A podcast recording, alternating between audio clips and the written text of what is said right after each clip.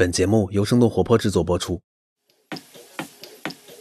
本期我们邀请到的嘉宾是有知有行的创始人孟岩，同时他也是播客无人知晓的主理人。有知有行是一款帮助投资者增进对投资理解、获得长期合理投资收益的产品。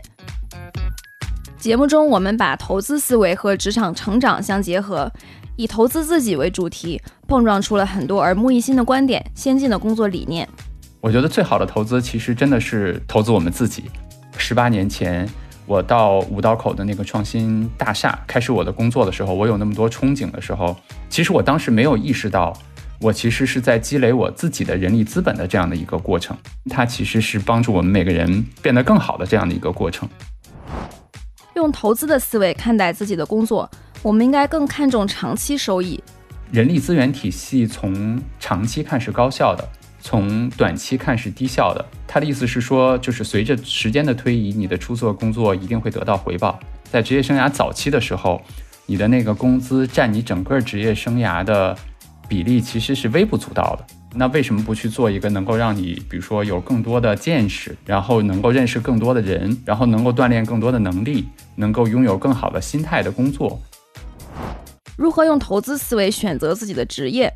选择可以产生的可能性更多的事情，就这个世界上其实是会有非常非常多的可能性。你去种下很多的因，不知道什么时候就能够产生很多你意想不到的出来。既然我们说未来其实很难去预测，既然我我们说其实很不确定，那其实就要给自己更多路径展示出来的一个机会。接下来让我们听梦妍聊聊如何从投资视角看待自己的工作，如何用投资思维投资自己。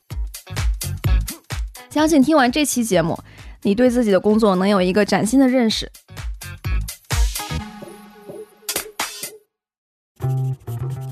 欢迎收听飞书旗下的《组织进化论》，我是主持人 Zara。这是一档专注于职场话题和企业管理的播客节目。我们邀请有干货、有故事的嘉宾来分享对于未来工作和管理方式的洞察，希望思维的碰撞可以激发出新的思考。让我们的工作更高效、更愉悦。我们今天聊的一个主题是投资自己，要不先请梦妍分享一下你自己的职业经历？好，谢谢 Zara。我自己的经历其实其实蛮简单的，我是学计算机的，毕业了以后去微软做程序员，然后后来在零七年的时候就创业了，创业的就误打误撞进入到了那个金融投资的行业。我做的第一个产品和公司叫财帮子，当时是帮助很多人去解决基金的记账和交流的一些问题。然后后来在一五年的时候，又呃又做了另外一个产品和公司叫且慢，试图解决同样的问题吧，其实是帮助大家去投资理财。然后二零年的时候做了第三个公司，公司叫有知有行，其实是帮助我们每个人不要因为投资去。放大自己的焦虑，能够让大家的钱得到一个合理增值，大概是这样的一个经历吧。对，其实你是学计算机的背景，然后也做过工程师的工作，那是怎么转型进入投资这个领域的呢？这是个挺好的问题。就是几个月前吧，我约了一个朋友，然后去聊天儿，他就把我约到了那个五道口。然后那天我从五道口聊天出来的时候，就那天刚好天气特别好，然后我就。没有想回公司，我就想去转一转，因为我的第一份工作当时在就是微软和 Sun，当时都在那个五道口附近。然后我就走到了我第一份工作的那个创新大厦的那个旁边，就想到了其实你问我的这个问题。我说实话，我那会儿在啊微软和 Sun 第一份工作是做程序员嘛，我现在能挺清晰的记得我当时的那些就是脑海里面的憧憬。你比如说，我当时可能想的就是工资什么时候能涨得更多一点。大概什么时候能买车？我一定要做一个非常棒的程序员，对吧？就是那个时候你要问我现在的这些，就是你刚才问的那些，比如说投资，我可能连这两个字真正代表什么都不知道。包括我后来的职业经历里面，因为我们在创业嘛，一直在创业嘛，所以涉及到很多产品。我现在还能挺清晰的记得，在零四年的时候，其实连产品经理这个职业都没有。到零五零六年，基本上才从硅谷。就是有 PM 的这个职位描述过来，像我现在录播课，然后我能记得我当时的就是觉得我去做内容简直是天方夜谭，因为我高考的时候其实考的最差的就是语文，然后八十七分还不及格。就是你刚才这个问题，就让我想到了那个场景。我当时坐在那个，就因为天气特别好嘛，坐在那个创新大厦的前面的那个台阶上，我就觉得回头看的话，其实我们很难看清，就是未来的路究竟是什么样子的。就是我那会儿脑海里脑子里面憧憬的东西和我未来做的东西，其实是非常非常非常不一样的。啊，就回答你的问题的话。我想，我可能和有些人不太一样的是，说我可能比较接受不确定性，也比较愿意去做一些陌生的尝试，所以就把我曾经根本就不擅长的几些一些东西结合了起来，比如说产品啊、投资啊、内容啊、创业啊这些东西。你现在的节目名字叫《无人知晓》，这个能分享一下，就是为什么叫这个名字吗？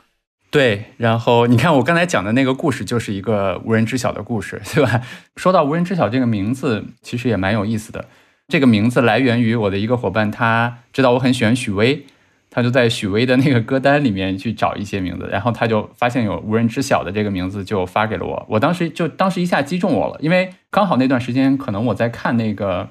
因为我挺喜欢奈飞的嘛，我之前也听了就是你们那一期和奈飞的那个伙伴的那个对谈。然后，其实，在啊奈飞的另外一个创始人伦道夫吧，对他的写的那本书叫《复盘网飞》里面，他其实后面就用了一句话，他就呃英文叫 Nobody knows anything，然后翻译过来就是无人知晓一切。所以，其实我我这么多年的经验，或者说这么多年的经历，其实给我留下非常深的东西，就是。我觉得我们未来的东西很难去预测，也很难去去按照我们过去的经验、记忆，包括我们的期待去想象未来是怎么样子的。他真的不知道，但是可能我们能够能够做的一些事情是说，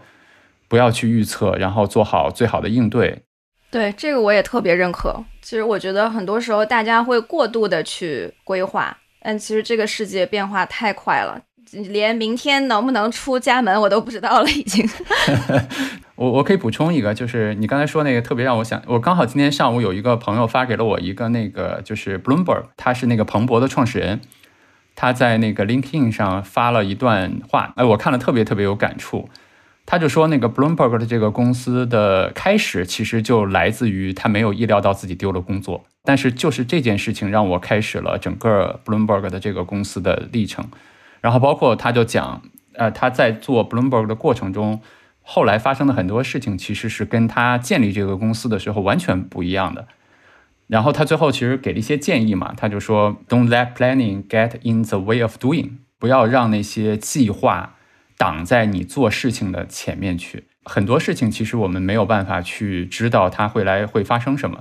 但是可能能够做的事情就是刚才我们的这个主题是吧？就是投资自己，把自己变得更好，或者说专注到当下的事情上面去，然后随着未来慢慢展开，我们获得更多信息，再去做下一步的决策。我觉得这是一个很有意思的话题，因为你一般聊的都是金钱层面上的投资，投资股票啊等等，但是我们今天想聊的就是说怎么投资自己，或者把自己当成一个资产。然后我看你最近也在公众号写了两篇文章嘛，把自己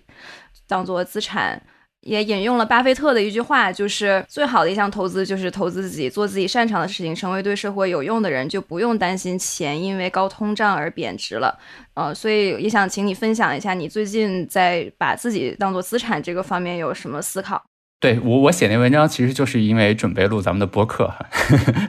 这样的话就就可以做一些积累。回到刚才你说的那个问题，我看到了很多人转巴菲特在今年那个伯克希尔股东会上的那个问答。当时问他的问题，其实因为现在美国的通胀很高嘛，这是历史上最高的通胀之一。其实是我们大家其实是很难体会美国人当下的那种心情的，也就是说他们的物价涨得是非常非常大的。然后，所以在股东会上有一个听众就问巴菲特，他说：“如果要选择一只股票来对抗通胀的话，你大概会呃选择哪只？因为通常来说，很多股票是可以抗通胀的啊。这个是一个关于投资的一个背景知识。”然后当时巴菲特的回答其实是说，你能做的最好的事情是，就是在某件事情上做的特别好。他的意思是说，其实这个社会根本的规律，其实是因为你在某件事情做的特别好，你帮助别的人做出了一些别人需要的东西，所以你能够换取到你需要的东西。那这个事情跟通胀是没有关系的，就是通胀没有办法去消失或者说侵蚀掉你的这些才华和能力。我就记得我看当时也看了很多，就是朋友去就事后去分析整个的这个今年的 Berkshire 的这个股东会，然后很多人说，呃，可能像鸡汤啊什么什么的。我后来看到那个鸡汤那两个字的时候，我还愣了一下。但是后来我我可能也明白，就是如果把我放到二十多岁，然后放到很年轻的时候，我可能看到一个人去说这样的话，我也会觉得说他那么有钱，他可能站着说话不腰疼。但是可能经过了这些年，就是我自己身上的经历，包括我见过的非常非常多的人，告诉我，就是其实巴菲特说的是挺对的。回到我们今天想聊的主题，就是。我觉得最好的投资其实真的是投资我们自己。我们前就有志有行，去年吧，我们有一个新的伙伴加入，这个伙伴是叫陈鹏啊，他陈鹏博士。然后陈鹏博士之前在晨星，包括在 DFA 工作，然后他的导师是那个 Eberson 包括他后来在 DFA 的时候是跟法马一起工作，就是诺贝尔奖的那个获得者。然后他之前就给我看了一个他写的那样一个论文。我回头可以发给 Zara 啊，Zara 你可以放到那个 show notes 里面，大家感兴趣的话可以去看。我最感兴趣的其实是说这个论文里面提出了一个概念叫 human capital，就是人力资本。它的意思是说人力资本这一个人这一辈子他能够一共去能够赚多少钱。我觉得这个概念其实特别特别好。就大家当你听到这个概念的时候，你就可以想一下，比如说当我十八年前。我到五道口的那个创新大厦，对，去开始我的工作的时候，我有那么多憧憬的时候，其实我当时没有意识到，我其实是在积累我自己的人力资本的这样的一个过程。我可能就像我那会儿说的，我脑袋里面的憧憬，当然我也想，我说我要做很好的程序员，我什么时候加薪，我什么时候买车。工作它一方面是因为我们提供了别人需要的东西去换来钱，我觉得我当时忽略了另外一个方面，就是工作它本身是一个过程。这个过程其实是用学术一点的话，用这篇论文里面的话，就是它其实是在帮助我们每个人在积累自己的人力资本。用一个就是偏鸡汤化的一点的话，就是工作本身它其实是帮助我们每个人变得更好的这样的一个过程。我以前曾经写过，好像是写过那个微软的那个 CEO，就是很厉害啊，那个他把微软带就是第二次腾飞，萨提亚纳德拉，然后他写过一本自传，叫做《刷新》。啊，我记得他在那个刷新里面有一段话特别好，我记不得原话了，反正大概意思是说，他说人力资源体系从长期看是高效的，从短期看是低效的。他的意思是说，就是随着时间的推移，你的出色工作一定会得到回报。我其实看那句话的时候，我当时还没有把当时的那句话和我刚才讲的这个人力资本联系起来。但其实你看，现在我再去看这句话的时候，我其实就明白了，特别像我们说。就是在投资里面，我们大家经常说，股价它在长期是高效的，它是一个称重机；短期是无效的，它是一个投票机，对吧？那回过头来，就是我们说股票对股票来讲，它的长期的价值，就是长期它的价格会回归它的内在价值。如果用人力资本的概念来讲，我觉得它背后想说的道理是一样的，就是人力资源体系长期一定会让一个人的外在的定价。我们世俗一点啊，把这个外来的定价比喻成，比如说这个人的工资、奖金啊，然后这个人的升值，然后这个人的股票、这个人的期权，包括这个人其他的东西，就是这个人人力资本未来能够变现的这个价值，长期来看它是高效的，它会均值回归，它会回归到什么呢？一定是回归到这个人的人力资本本身，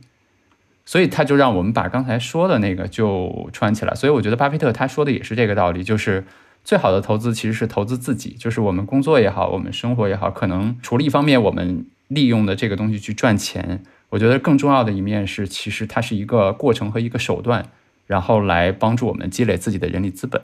我觉得很有道理，就我们可以想一下，我们在工作的时候，我是不是每一天都比昨天的自己变得更值钱了，或者说我自己这个人力资本是不是变得更有价值了，而不是单纯就是工作不应该是单纯的消耗我们。它应该是能让我们提升自己的能力和价值的一件事情，所以我觉得这个也给大家在选择工作的时候一个很大的启发。因为很多朋友们在选择自己的工作的时候，大家考虑的因素往往都是把钱放在第一位嘛，就是哪儿工资给的高就去哪儿。很多人是这样去考虑问题的。呃，但是我觉得很多时候在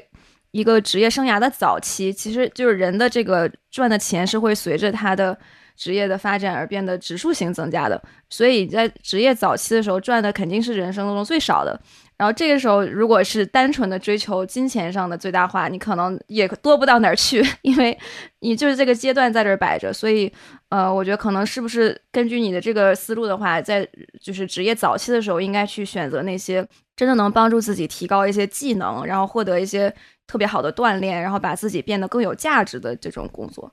对我，我特别同意你刚才说的，就是我记得我和肖宇在录《无人知晓》的第几期，我忘了。他其实说过一句话，我特别赞同。他说：“其实我们年轻的时候根本想象不到我们未来能有多少钱。”啊，我觉得真的是这样的，因为我们录播客没有办法去展示一张图啊。呃，如果我去展示一个就是人力资本的图的话，你会发现就是在职业生涯早期的时候，你的那个工资占你整个职业生涯的比例其实是微不足道的。而且，更何况就是你的人力资本的积累，能够让你未来的工资也好，薪水就是奖金也好，其实得到大幅的增长。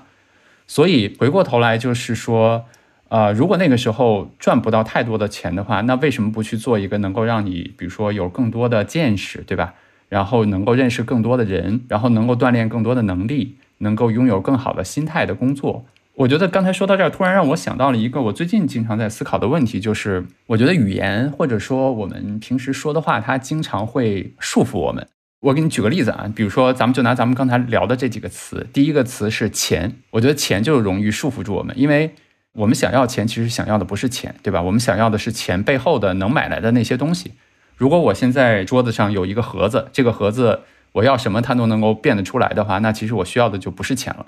但是就是钱其实是人类发明出来，是我们一个交易的媒介。但是当我们每天就是不停的在说钱的时候，它就让我们忽略了，就是钱背后我们想要的东西是什么。然后我们刚才又讲了一个词叫工作，然后工作这个词，我觉得也是这样，就是包括大家现在经常说的什么打工人啊，什么什么这些，我觉得这些词都会让我们模糊掉背后的本质。就像我刚才说的一样，就是巴菲特说，我们每个人去创造一些东西，跟别人换回来一些东西，这个其实是我们在创造价值的本质。然后在这个创造的过程中，我们用钱这样一个交易媒介去在中间去交换。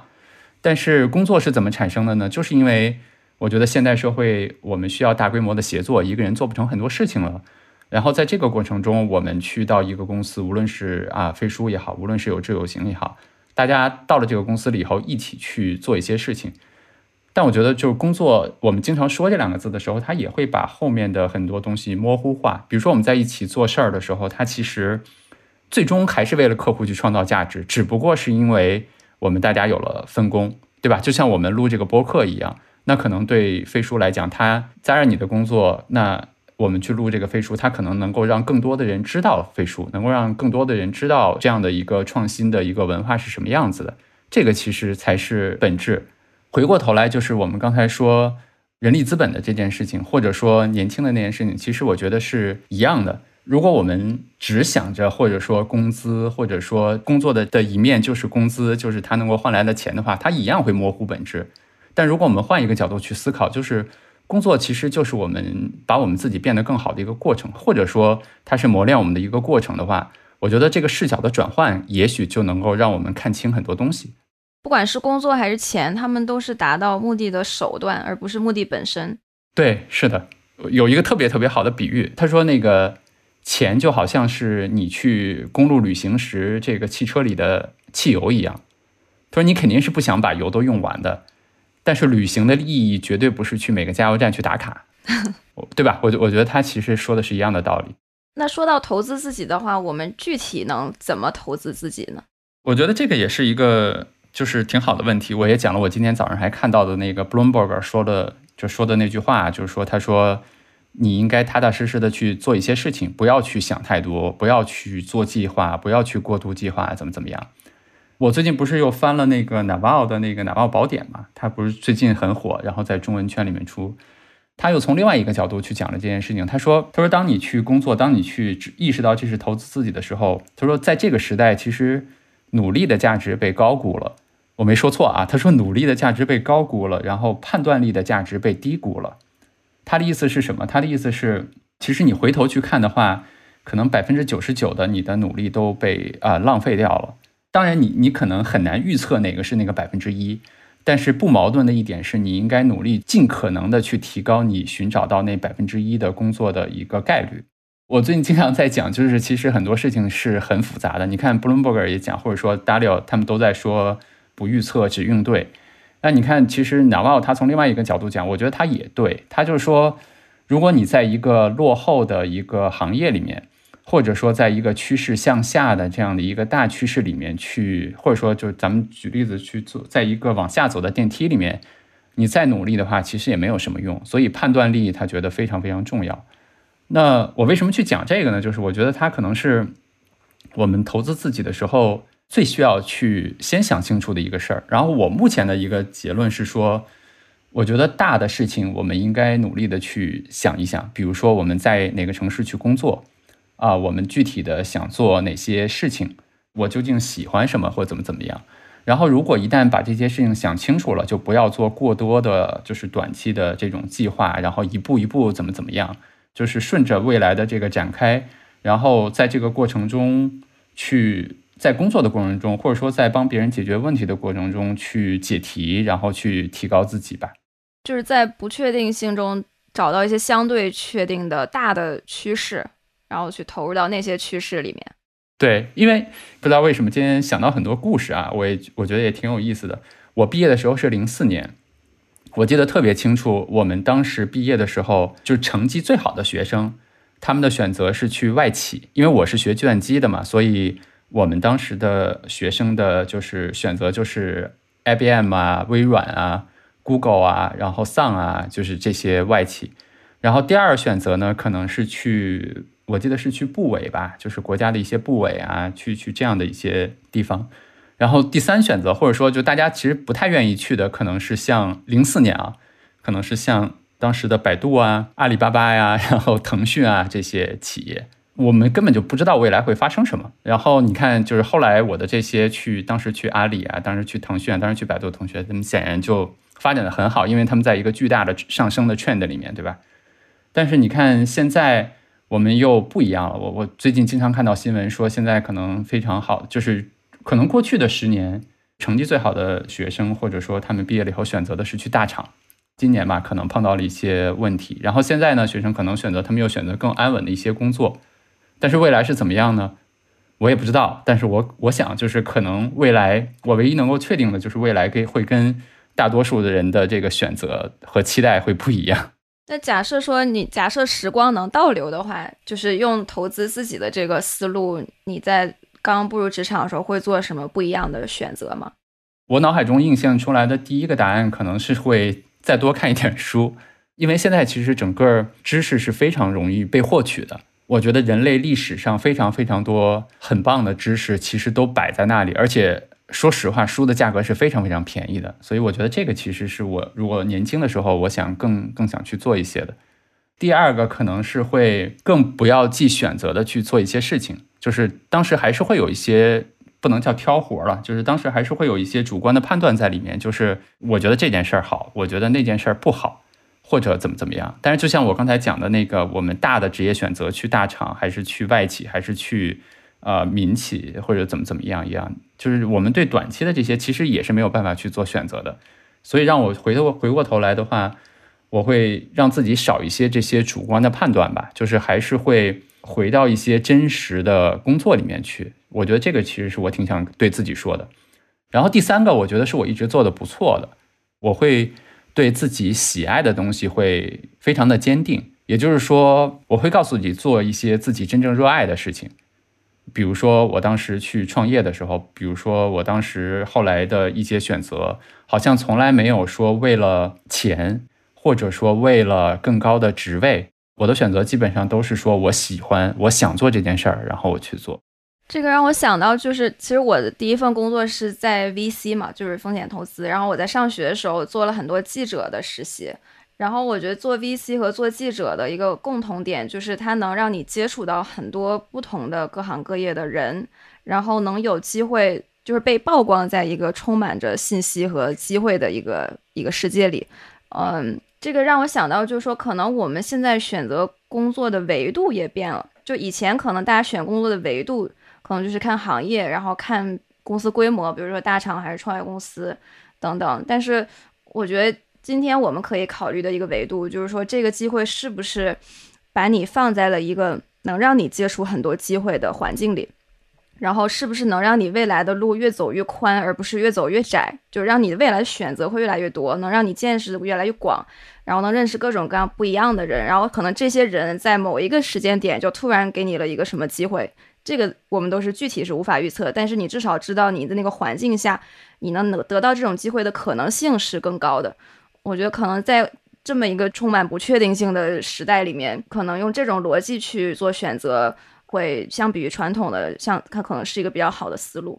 哎，我特别同意你那，我去年吧，我忘了是，就是我发过一条微博，啊，我当时说，我说我现在做决策，或者说我自己做选择，无论是生活还是工作上啊，就是做选择的时候，我会给自己两个选择的标准，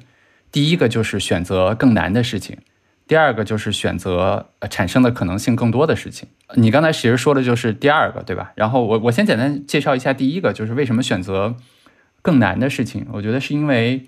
很多我们看起来表面上看起来更难的事情是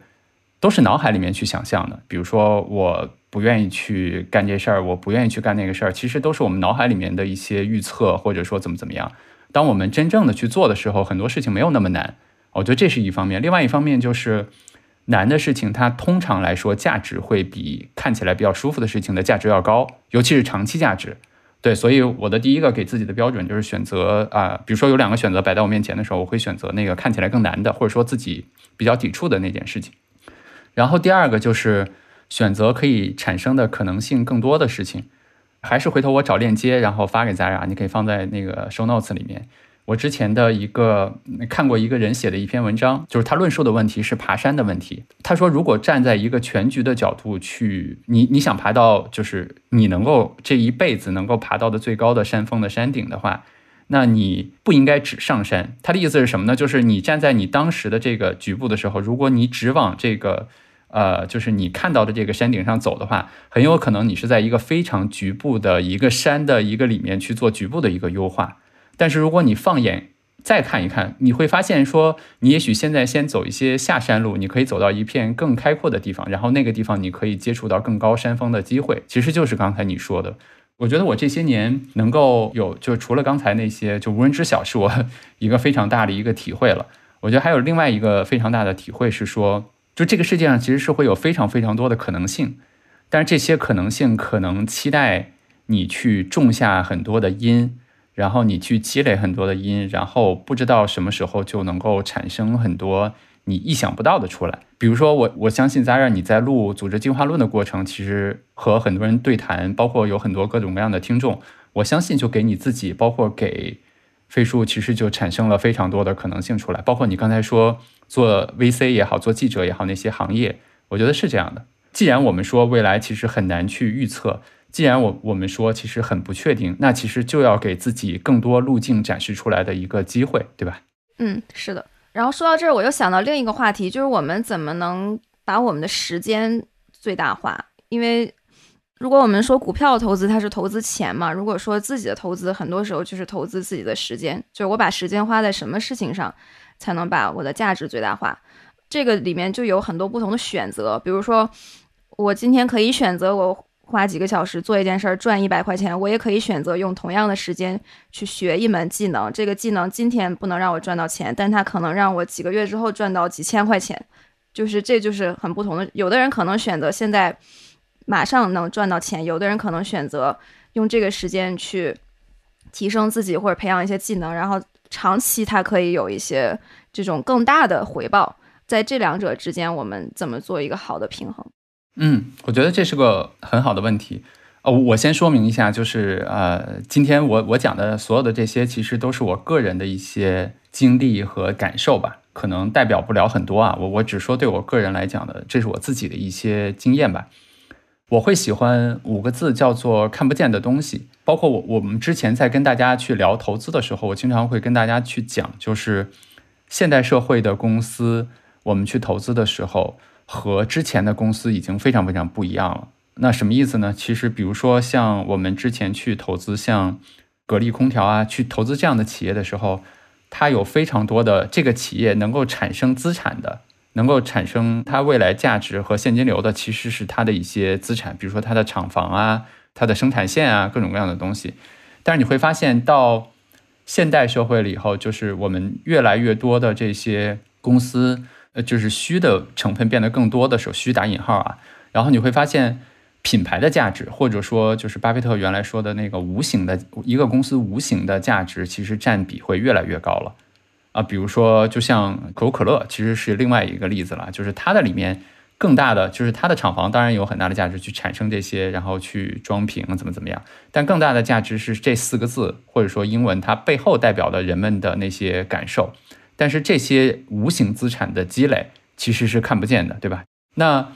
如果我们如果按照今天的这个主题，就是我最早讲的，我们每个人也是资产，或者说把它看作我们的人力资本的话，我觉得也同样有这样的问题，就是你需要考虑哪些东西是看得见的，哪些东西是看不见的。而且以我个人的如果叫偏见的话，就是我个人觉得那些看不见的东西，可能它带来的价值吧，或者说未来能够。变现的钱，或者说其他的话，其实会更多一些。那当我们去，就像你刚才说的，把我们的时间去投入的时候，我个人会喜欢说，去尽可能的把它投入到一些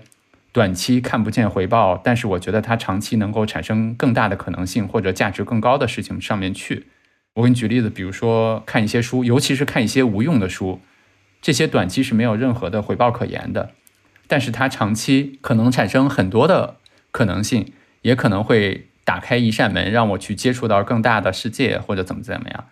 然后再比如说，就像我们去录这个播客，对吧？然后你说它短期有多少商业的价值？我觉得谈不上。但是我觉得它能够帮助我去有很多的，比如说无论是梳理自己的思考啊，还有就是传递让更多人知道我们的理念啊，其实都是这样。所以。呃，我会有一个点，就是去把这个时间用在一些，还是我刚才的那两个吧。就是第一，它短期没有太大的价值；第二，就是它能够产生很多可能性的这样的一个地方。第二个点就是，我会觉得说，可能把这个时间用在积累自己的一些，比如说品牌的价值，或者说能够让自己有更多的见识，啊，能够让自己能够认识更多的人。或者说能够让自己，比如说有更好的一些锻炼自己更好的一些能力，或者说心态，就是做一些这样的一些事情，可能也是一种方式吧。嗯，我自己觉得投资自己最好的，我总结大概三个方法吧。第一个是，就我觉得它整体概括为身心的投资，然后可能身体方面就是锻炼身体，我觉得非常重要。我觉得锻炼身体也是一种投资，因为。你要是想赚很多钱，或者说取取得很大成就，最基础的是要活得长，就是吃的健康，然后定期锻炼身体，这是对自己一个特别好的投资。然后第二个就是看书和学习，嗯，就是打开自己的视野，然后学一些技能，或者看一些各种各样有有用和所谓没用的这些书。然后第三个就是广交朋友，然后跟各种朋友去聊天，然后认识人。然后因为很多真正有价值的信息都是在人的脑子里，然后是要聊出来的。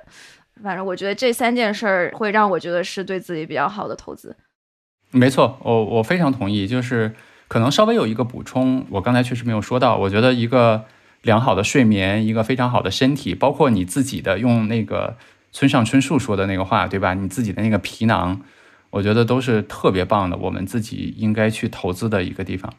然后我稍微有一个补充的，就是有关刚才你说的第三个点，就是我们去认识更多的人。千万大家不要把它以为是打引号的那个人脉，就是我们认识很多很好的人，然后我们去跟他去聊天，能够获得很多的知识。其实是我我把它理解为芒格说的那句话，就是你只能拥有你配得上的东西。那 Naval 在他的那个书里面其实也写到了这一点。他说他说其实他不参加任何的 social 的那些就是社交的那些活动，他觉得更好的就是说你创造了出了很好的东西，你自然会吸引来很多人，然后这些人并不躺在你的。微信的通讯录里并不躺在你的手机的通讯录里面，但他们其实知道你在做什么，然后你也知道他们在做什么，然后你们的碰撞会有很多的火花。对，我觉得这个就是 meaningful 的 connection 很重要，而不是单纯就是因为我我见过，就是有一些朋友，他们可能会比如说参加一个什么活动，然后有一个大佬然后演讲，然后演讲完之后就有很多人去加那个大佬的微信。但是这个时候我就会去想说，你加了他微信，然后呢，就是因为因为大家不在一个世界里，或者说不在一个圈子里，或者能力上有比较大的差距，这个时候其实也没啥好聊的，然后也不会变成真正意义上的朋友，或者有很深度的交流。这个人只是在你微信通讯录里多了一个人，那又能怎么样？就是我觉得还不如等到自己真正非常厉害的时候，然后自然就会很多人看到你做的这些事情，然后自然就会很多人会跟你产生直接交互。就比如说，不，你做了公众号，你做了播客，那肯定会有很多读者和粉丝，就自然的会来找到你，跟你产生一些交互。嗯，就说到这个选择的逻辑，因为在这个世界变化特别快，然后。因为你平时的很多精力也在帮助你的用户去做这个金钱的投资上的选择，包括怎么分析一个公司啊，怎么做价值投资啊等等。你觉得这个有哪些思路是可以复用到我们自己做一些职业上选择的思路的？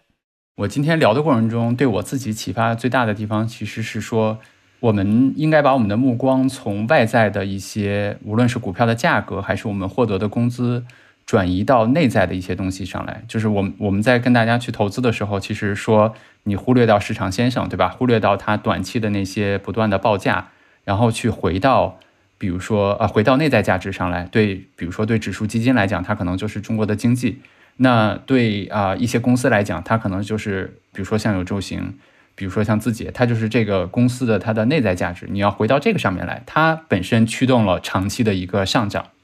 那我觉得今天很大的，我对我自己也是一个挺大的启发，就是我觉得人力资本是一样的，我们可以忽略掉做选择的时候吧，比如说可以忽略掉那些外在的一些东西，不是完全不考虑啊，就是尽可能的去忽略掉它，或者说降低它的权重，而去回到这件事情的本身，就是我们的人力资本在这个过程中有没有得到积累。比如说我脑海中一下想闪现了一个例子，比如说就我们就拿跳槽这件事儿来说，我记得我和雪球的创始人方三文，我们俩在录播客的时候，他也说了他对就是跳槽的这件事情的一个一个看法。他说他其实不是特别建议去跳槽，因为你频繁的跳槽的话，很少有积累。那你看回到刚才我说的那个框架的话，那我觉得如果我们去选择的话，其实就是说不是不能跳槽，因为如果这件工作本身它的大趋势是非常非常不好的，或者说这个工作本身对你来说是一种损耗的话。那其实确实是应该，就像股票一样，你如果知道买错了，你就是应该卖掉的。从另外一个角度来说，但可能不应该纯粹为了，比如说那份工作的钱很多，或者说怎么怎么样去跳槽。因为就回到我们今天的主的框架来讲，我跳槽的时候可以想到的一个问，选择的时候可以选到的一个问题，可能就是我的这个新的工作是不是能够让我变得更好？那是不是能够打开更多的可能性？是不是能够在未来的这个不断的展开的过程中，能够让我的人力资本得到更多的一个提升，能够让我为社会创造更大的价值。我觉得这些可能就是一个维度吧。但是我感觉这个它是建立在一个基础上，就是你认为明天的自己会比今天更好，或者明天的世界会比今天更，它是建立在一种乐观主义的基础上的。但是最近其实很多人都非常的悲观，就是大家会觉得这个世界变得 越来越。就是就肯定就都很不好，大环境也不好，然后股市也在跌，然后什么公司都在裁员，就是在这么一种非常消极的环境下，怎么还能就是用我们刚才说的这种心态去做一些好的选择呢？其实我最近也在看很多相关的书吧，包括历史上的中外历史上的一些在比较就是不确定的阶段去的一些历史的书，可以推荐两本书给大家，大家如果感兴趣的话可以去看一下。一本叫《理性乐观派》，它其实讲了人类社会为什么在近三百年里面会，比如说一九零零年的时候，或者说更早的时候，呃，就是中国人的一个收入吧，或者说他每年能够支配的金钱和一两千年前是差不太多的，就是如果去换算一下的话，但是就是近从世界来看是近三百年，就是我们整个人类的收入水平，包括我们的生活质量是得到了指数型的这样的一个发展。理性乐观派里面这本书里面其实就讲了为什么会发生这样的事儿。另一本书叫《事实》，比尔盖茨应该是在他去年吧还是前年的年度书单里面推荐了这本书。他是其实也在讲，就是这个社会、这个世界底层的事实究竟是什么。那这两本书结合到一起，我觉得也许给我们现在就是一个答案，就是第一个答案就是我们过去人类持续在增长的底层的原因究竟是什么。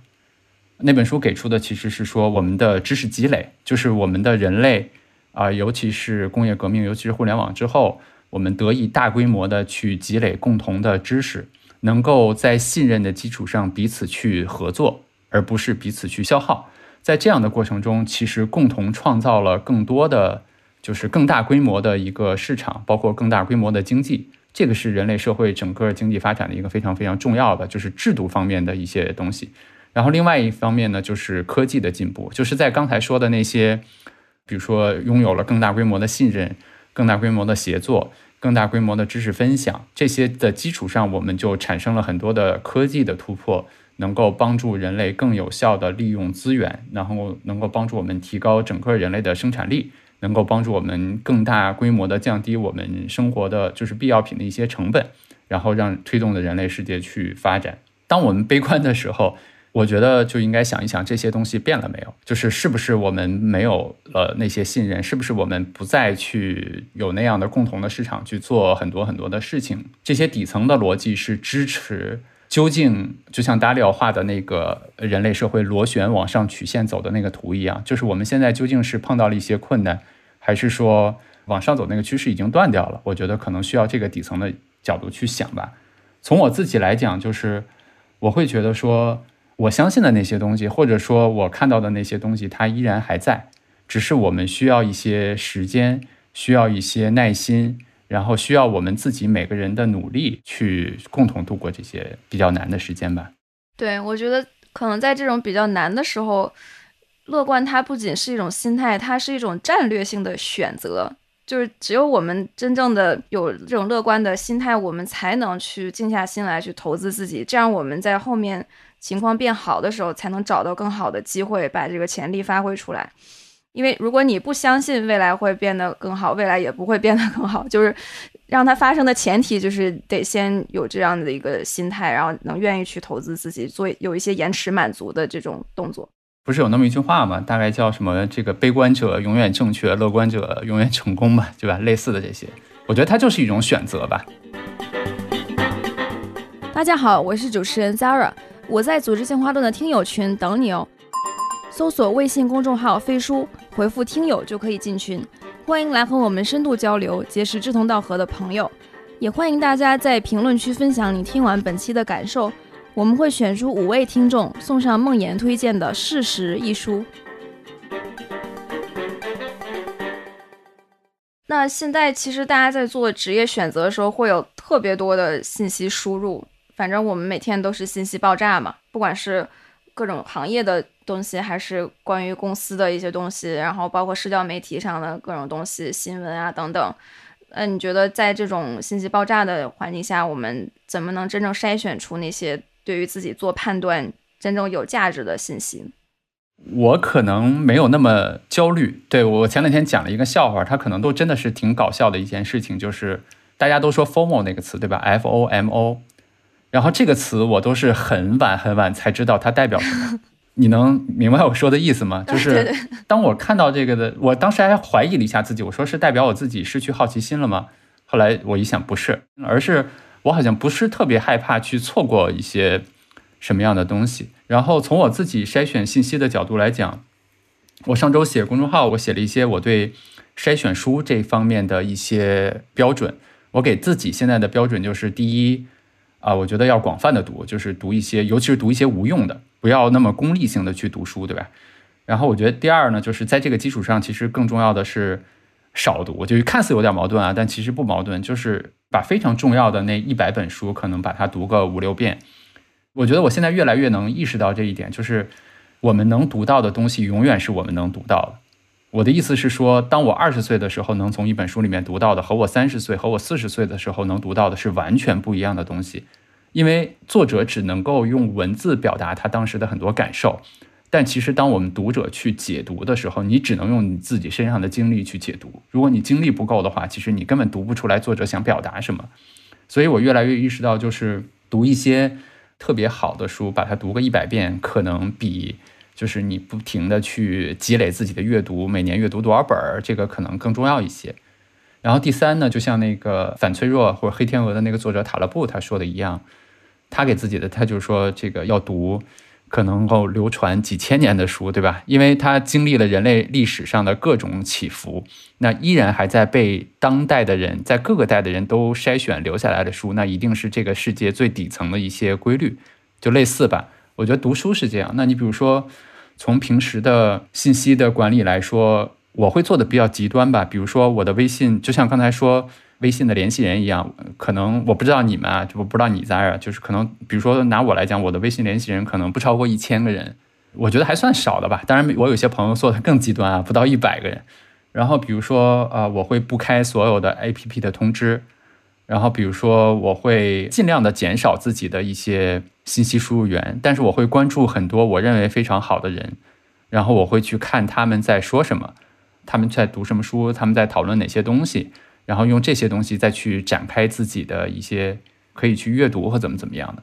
但我觉得这里面其实有一个度需要去把握。我记得我两年前的时候我就思考过这个问题，我当时还写过一篇公众号的文章，我记得标题大概叫做“选择同路人和展开自己”，或者说让自己去接触更多的东西，是不是一个矛盾的地方？你看用到信息筛选上是一样的，我觉得一样的点就是说。一方面，其实我们应该保护好自己的注意力，对吧？就是不要让自己去很焦虑，不要让自己去生怕错过什么。然后，另外一方面，你也需要让自己去不要把自己变到一个知识茧房里面，不要让自己在自己的一个非常小的井底世界里面去坐井观天。其实也挺难的吧？需要在这个里面找一个平衡吧。对我刚才想到，其实用投资的思路看自己的话，这个是本质上一个思路的转变。以前我们可能会把自己当成劳动力。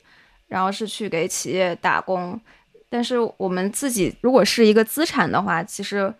我们应该想的不是说我怎么能打好工，而是说我怎么能让自己变得更好。然后，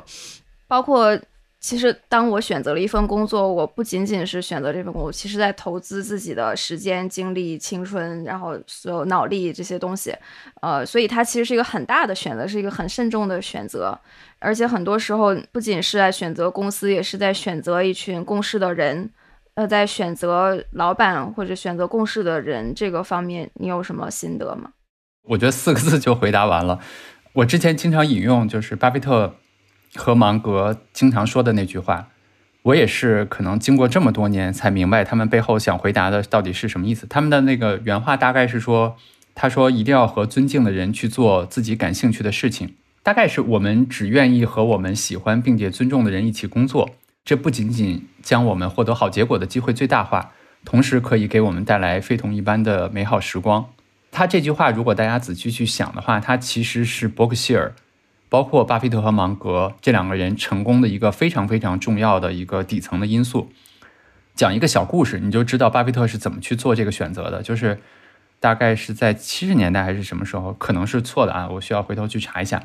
就是巴菲特当时选择关掉了自己的基金，然后去用伯克希尔这个主体来去做投资，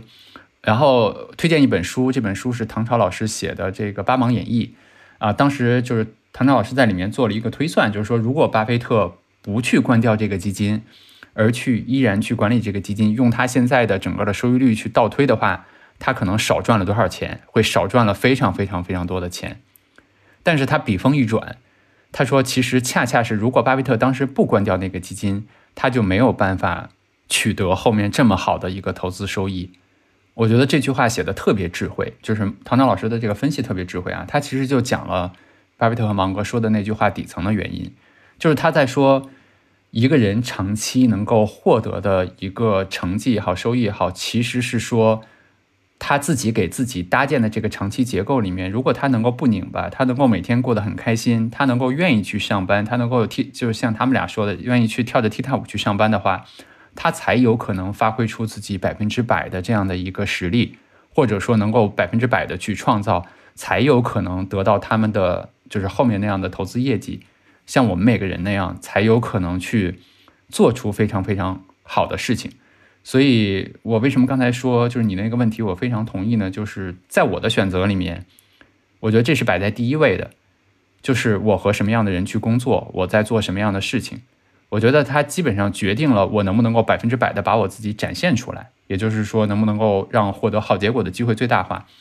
同时，你看从另外一个角度来讲，我觉得我们每个人不是有那么句话吗？就是 “the journey itself is the reward”。我们人生旅程本身其实就是最大的奖励。即便即便我们最终没有获得什么世俗意义上的好结果，但我们做自己喜欢的事儿，又和尊敬的人一起去做，它至少给我们带来了非同一般的这个美好时光。就其实解答了你刚才的那个问题吧。我刚才突然想到了另外一个角度，你看，我们去赚钱，对吧？我们去换来了很多，赚到了钱之后，我们可以用这个钱去买很多的产品，买很多的服务。但是我们去买这些产品，比如说我们买个手机，然后怎么怎样，是为什么呢？实际是获得感受，对吧？当我们使用这些产品，当我们使用这些服务的过程中，我们获得了很美好的感受。但其实我们每天工作的过程不就是感受吗？那这个比例怎么去计算呢？对吧？所以其实你看，我经常说，我说每个人，我们每天八小时，就算八小时吧，这个八小时一周四十个小时，这么长的时间，为什么要去为了换得那些钱去牺牲这个过程中的感受？你换的那个钱，不就是为了去买一些很好的感受或者怎么怎么样的？所以我觉得他还是回到这个问题本身吧。就我觉得从各个角度来讲，我们都应该去找自己真正喜欢、真正擅长、真正热爱的事情，并且和自己尊敬的人一起去工作。对，我觉得大家要把这个工作体验本身重视起来，就是你在工作的时候是不是开心的、愉悦的、有成就感的，这个非常的重要。它可能就是目的本身，工作本身反倒是一个途径而已。从另一个角度，因为你现在不仅是一个投资者，也是一个管理者，那作为管理者，我们怎么能给员工营造一个这样的氛围，或者能很好的在员工身上？投资，因为从某种角度上来讲，招人也是一种投资嘛。就比如说，我们招到一个很有潜力的年轻人，我们可能会说，这人是一个潜力股。他可能今天虽然刚毕业，但是他未来能有很大的成就。呃，这个可能从投资的视角，不管是我们招人也好，包括管理也好，也会有一些启示。我在这方面的感受，可能跟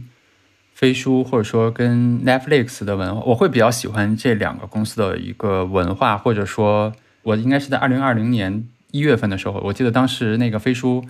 在非常非常早期啊，还有挺多问题的时候，我们就选择了这个工具。我觉得它可能跟每个不同的 quote，就是我们打引号啊，就每个不同的这个老板他自己的世界观和他认同的方式不一样，他们会做出不一样的选择。那从我的角度来讲，好的管理是什么？是它可能就是赋能吧，或者说能够服务他人。还是回到我们今天的主题，就是工作本身。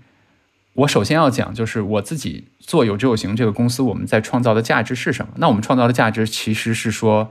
呃，我要去解决大家投资里面焦虑的问题，帮助大家去设计好的投资策略，帮助他们去陪伴他们去度过那些市场波动的时光，能够让他们有良好的体验，长期能够让他们赚到钱。这是我创造工作的要完成的一个社会价值。要完成这个社会价值的时候，我发现我一个人不行，对吧？然后我可能能录播客，但是能写个公众号。但是我可能没有办法去设计产品，我可能需要人帮我去打磨策略，我可能去需要人去帮我去维护和用户的关系，怎么怎么样？我需要去做这些事情，在这个事情的本身我就有了团队，对吧？然后我就去需要去招到人。那回过头来，我为什么刚才说它跟不同老板的价值观和世界观有关呢？就是我会认为说，第一，无人知晓一切，我也是这样。尽管我可能是组织里面。相对来说，对这个行业或者说对用户需求了解的比较多的，我依然认为我有很多很多不知道的地方，有很多我个人的天花板在那里。所以我特别希望的就是，在这个组织里面能够给大家去，第一点就是给大家去提供足够多的信息，包括呃，比如说我们在飞书里面，包括在公司里面我们怎么去开周会，然后包括在公司里面我们怎么去让大家去知道公司的。我觉得基本上在有志有行，我自信可以做到这一点，这个还是蛮自信的。就是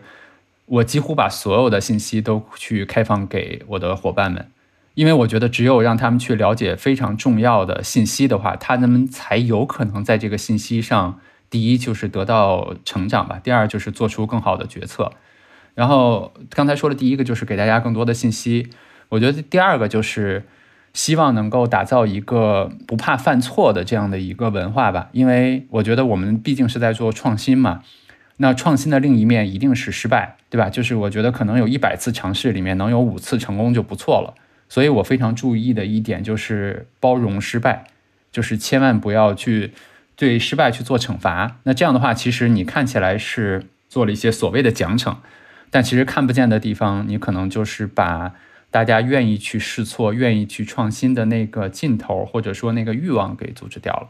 然后第三个可能就是更多的是赋能，或者说服务，帮助大家去解决一些他们解决不了的问题。比如说从我的角度来讲，可能我有一些行业的知识告诉他们，比如说可能我有一些认识的行业里面的人去帮助他们去做介绍。然后最后呢，可能就是做一些其他的，我能我就是只有我能做的事儿，比如说找钱，然后扛这个锅是吧？这最终的大锅肯定是我的嘛，就是帮助大家去做这些事儿吧。我会觉得，可能管理者最重要的工作就是找到优秀的人，然后帮助他们成长。我觉得帮助员工成长这件事情在今天变得特别重要，因为现在的每个公司的事情不只是老板一个人的事业，而是每一个员工的事业，就是要让每个员工看到，就我在帮你成就你的事业，而不是你在帮我成就我的事业。只有这样，员工才能真正的投入到他们做的，有这种认同感和投入度。可能作为管理者的话。不应该是一味的去压榨、榨取员工的价值，而是说真正的去想我怎么让我的员工变得更有价值，帮助他们提升个人的价值，然后不停的学到新的东西，有新的视野和见识和技能，这样公司的业务自然就会变好的。其实我我还想讲一个点，就是因为一个公司它就是一群人的集合嘛，但是为什么把它叫做一个公司呢？我觉得除了这些人个体都很优秀之外，非常重要的就是。作为一个老板，你应该是或者说我吧，我自己对自己的要求是说，你需要给大家去描绘远方的方向，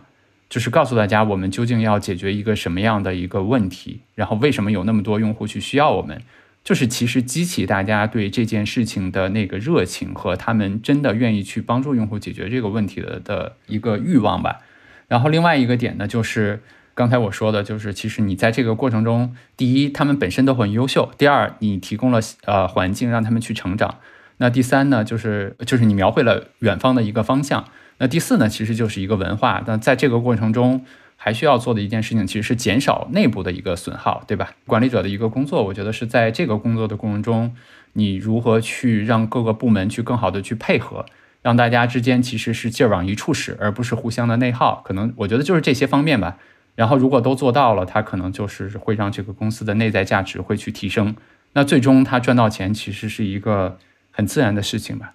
那你觉得在打造这种赋能的文化或者管理方式的过程中，工具起到什么样的作用？我觉得还是挺大帮助的。我们现在开会其实就用飞书的那个叫飞约会吧，这是最早的时候跟飞书学习的。我们自己也迭代了很多版，然后我们现在每周。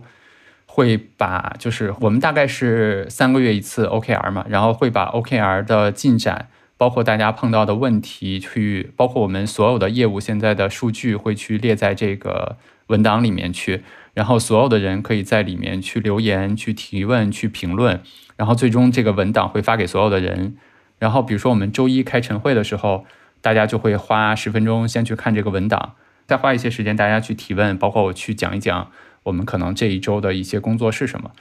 等等等等了。那我想说的是，说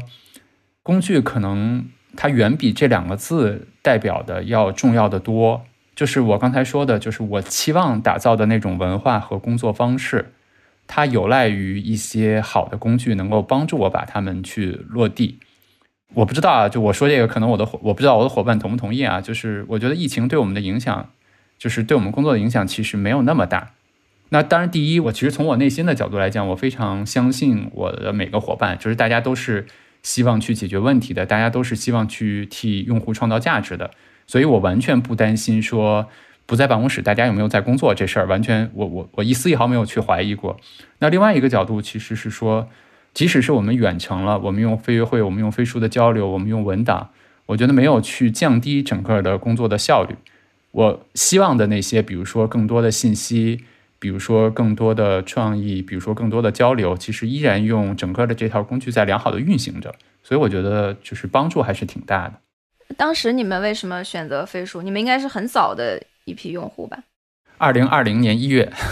我最近在看一本书啊，它其实是讲市场的有效性的一本书。他说，他其实在里面讲了一个观点，就是人的直觉很多时候能做出一些非常正确的决定，但是人自己是没有办法把这个决定背后的原因去告诉其他人的。啊，这个就是这个理论本身构成了自由市场它成立的一个非常非常重要的原因。那我回过头来，就是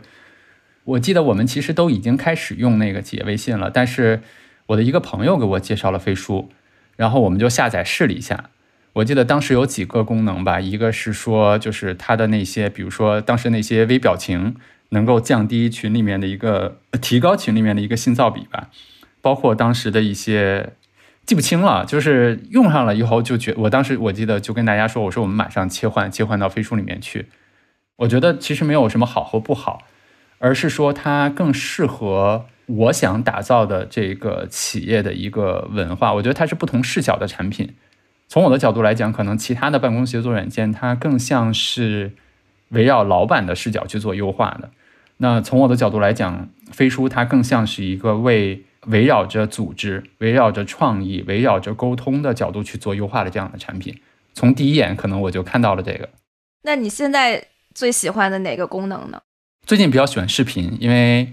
因为最近远程嘛，然后就高度依赖视频的这个工作哦。然后还有。我还很喜欢我们录播客了之后，其实高度依赖你们的那个妙计啊，对，飞书妙计啊，我觉得那个也特别好。然后昨天又有一个朋友安利我，就是因为我也会听很多英文的播客嘛，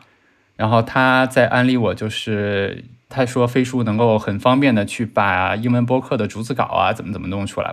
哦，然后我自己还有一个挺好奇的问题，我现在是就是见人就问，就是你在远程居家办公的时候，怎么保持身心的？愉悦或者健康或者劳逸结合，或者怎么能确保休息？我是这么想的。我前两天又重看了很多书嘛，就是像我刚才说的一样，对吧？就是最近的这些感受，让我在重看那些书的时候，获得了更多的，就是读出了更多的东西吧。然后其中的一本书里面，那个作者就是说了一句话，我非常喜欢。他说的是说，这个世界可能会拿走你很多的东西，但是他拿不走的其实是你的行为和你对这些发生的事情的情绪上的反应。我觉得一样，就是刚开始，比如说我不得不居家的时候，尤其是我的那个健康宝，然后然后它弹三了吧，不能去任何的地方。其实刚开始我会挺焦虑的，然后也想出去怎么怎么样。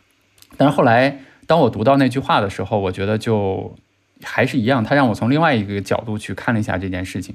可能我没有办法去控制这个世界会拿走什么东西，对吧？他拿走我们现在去，我原来每天上班，包括我非常依赖于我每天中午去打一个小时的网球出汗，它会让我人整个的去解压。这个世界可能暂时确实把这些东西拿走了，但是我没有办法去控制。但是我可能能够控制的是说，第一就是我的情绪要不要有那么大的反应，第二呢就是我现在可以有什么样的行为。第一，我会给自己增加一些秩序感，比如说。我不会穿睡衣在家里工作，对吧？就是我还是穿着 就是很舒适，然后很干净的衣服。第二就是让自己做一些很沉浸的事情里面。就人的焦虑，其实很多时候来自于我们人类的大脑，它其实不是一个为当下设计的。人类的大脑，它其实既是一个回忆过去的机器，又是一个不停去预测未来的这样的一个机器。那尤其是在现在的这个情况下，当我们不停的去预测未来的时候，其实我们就会。就会非常多的焦虑吧，因为你会产生非常多的可能性的想象，但其实那些可能性的想象可能很多都不会发生。